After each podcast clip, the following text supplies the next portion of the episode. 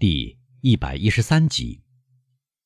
红晕升上伯爵的双颊，他咳嗽起来，设法掩盖自己的激动，一面将手帕捂住嘴巴。出生在富贵人家、一无所欲的人，艾玛纽尔说：“不知道什么是生的快乐。那些不知道晴天价值，从来没有经历过在咆哮的海洋上抓住几块木板，生命岌岌可危的人。”也是如此。基督山站起来，一声不吭，因为从他颤抖的声音里，别人可以看出他内心的激动。他开始在客厅里踱来踱去。我们的豪华陈设使您见笑了，伯爵先生。马克西米利安说，他注视着伯爵的动作。不，不，基督山回答。他脸色惨白，一只手压住心脏，另一只手向年轻人指着一只水晶球形罩，下面有一只缎子钱袋，珍贵的放在一块黑丝绒垫子上。我只不过纳闷，这只钱袋有什么用处？我觉得一边放着一张纸，另一边是一颗相当漂亮的钻石。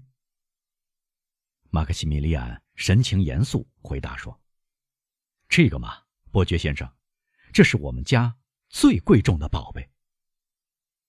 这颗钻石确实很美。”基督山回答：“哦，我的哥哥并不是对您说钻石的价值，虽然他值到十万法郎，伯爵先生，他仅仅想告诉你，这只钱袋所装的东西。”是我们刚才对您说起的那个天使的珍贵纪念品。这正是我不明白，但又不该问的地方，夫人。基督山欠身回答：“请原谅，我不是存心想冒昧失礼。”您说冒昧失礼？哦，伯爵先生，恰恰相反，您让我们有机会摊开来谈这个话题，我们是多么高兴啊！如果我们将这只钱袋令人想起的义举当作秘密来隐藏，我们就不会这样把它放在显眼的地方。哦，我们但愿能将这件事公诸于全世界，那样凭着那个一直不知是谁的恩人的一下颤动，使我们得以发现他的存在。啊，不错，基督山用憋住的声音说：“先生，马克西米利安。”揭开水晶球罩，说：“恭恭敬敬地吻了一下那只缎子钱袋。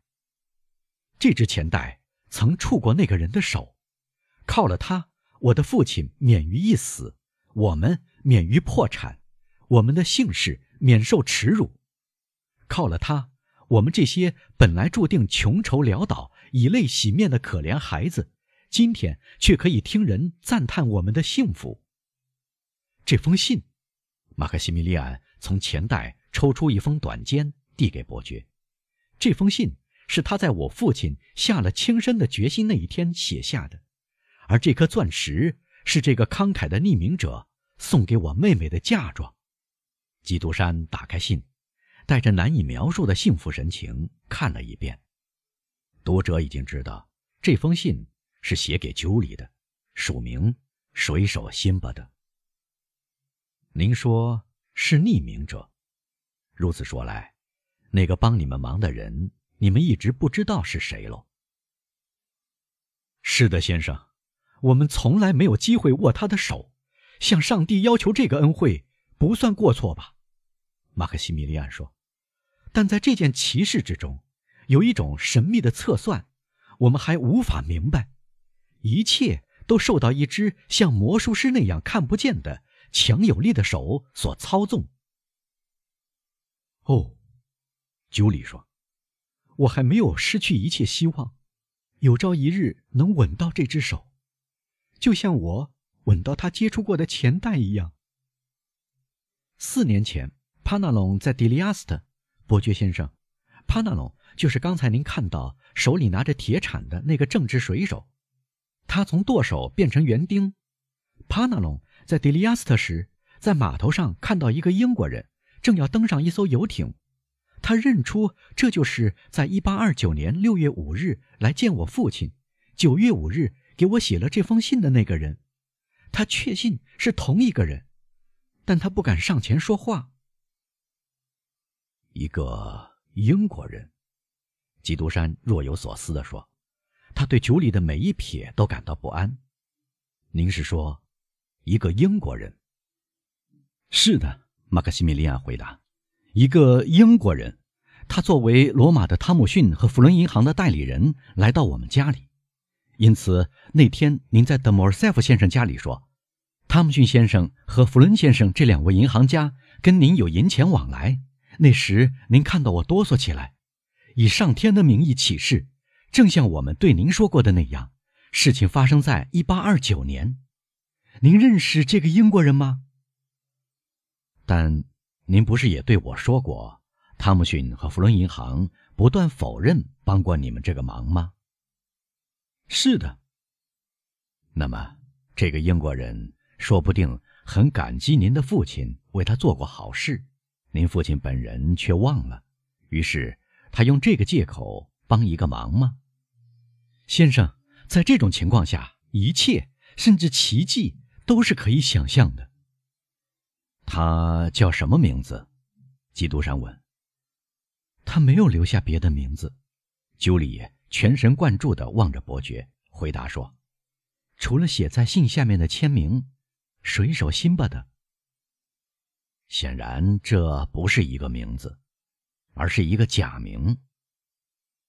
由于九里更加仔细地注视着他，力图抓住和搜寻他的嗓音。嗯，他又说：“是不是跟我差不多的身材？或许更高大一些，更瘦削一些，紧紧打着领带，扣紧纽扣，内衣束紧。”扎好腰带，手里总是拿着铅笔。哦，那么您认识他？鸠里大声问，眼睛闪烁出快乐的光芒。不，基督山说：“我只是假设，我认识一个威尔莫爵士，他是这样广做善事的，而且不让人知道。这是一个怪人，他不相信人会感恩。”哦。朱莉合起双手，用极其激动的声音说：“这个不幸的人究竟相信什么呢？至少在我认识他的时候，他不相信人会感恩。”基督山说：“朱莉发自心灵深处的声音使他深为感动。但后来，或许他得到证据，表明感恩是存在的。您认识这个人吗，先生？”艾玛纽埃尔问：“哦，如果您认识他，先生，鸠里大声说，请说说，您能把我们带到他那里，把我们介绍给他，告诉我们他在哪里吗？说呀，马克西米利安，说呀，艾玛纽埃尔，一旦我们找到他，他一定会相信心灵的记忆是长存的。”基督山感到泪水在眼里流动着，他在客厅里又踱了几步。